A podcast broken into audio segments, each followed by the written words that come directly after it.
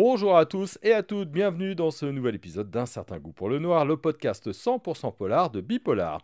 À l'occasion du calendrier de l'Avent de Bipolar, nous vous avons préparé plusieurs émissions spéciales autour de livres audio chez Audiolib.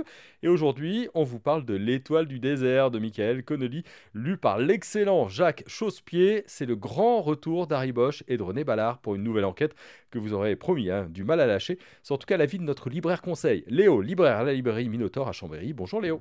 Bonjour Jérôme. Alors toi, euh, tu as adoré hein, écouter ce livre audio, L'étoile du désert de Michael Connelly. Est-ce que tu peux nous planter un petit peu le contexte pour commencer? Oui, alors tout le monde connaît bien sûr Michael Connelly et son héros Harry Bosch. L'étoile du désert est sa 26e aventure. Autant dire qu'on a l'impression de retrouver une vieille connaissance. Même chose d'ailleurs avec son acolyte René Ballard qui s'impose de plus en plus. D'ailleurs, c'est elle qui recrute Harry Bosch cette fois.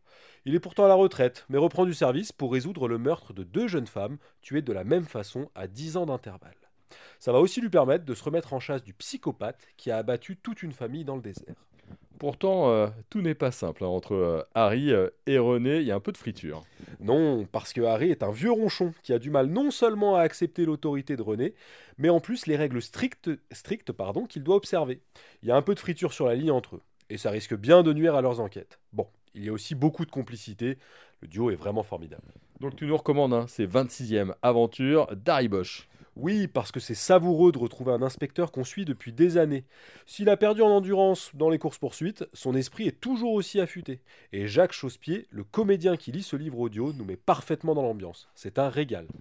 Merci beaucoup euh, Léo. En tout cas, donc on, on, vous conseille cette étoile du désert de Michael euh, Connelly en livre audio chez Audiolib. Un certain goût pour le noir, c'est terminé pour aujourd'hui, mais évidemment, on revient très vite avec un nouvel épisode. Bonne journée à tous et à toutes.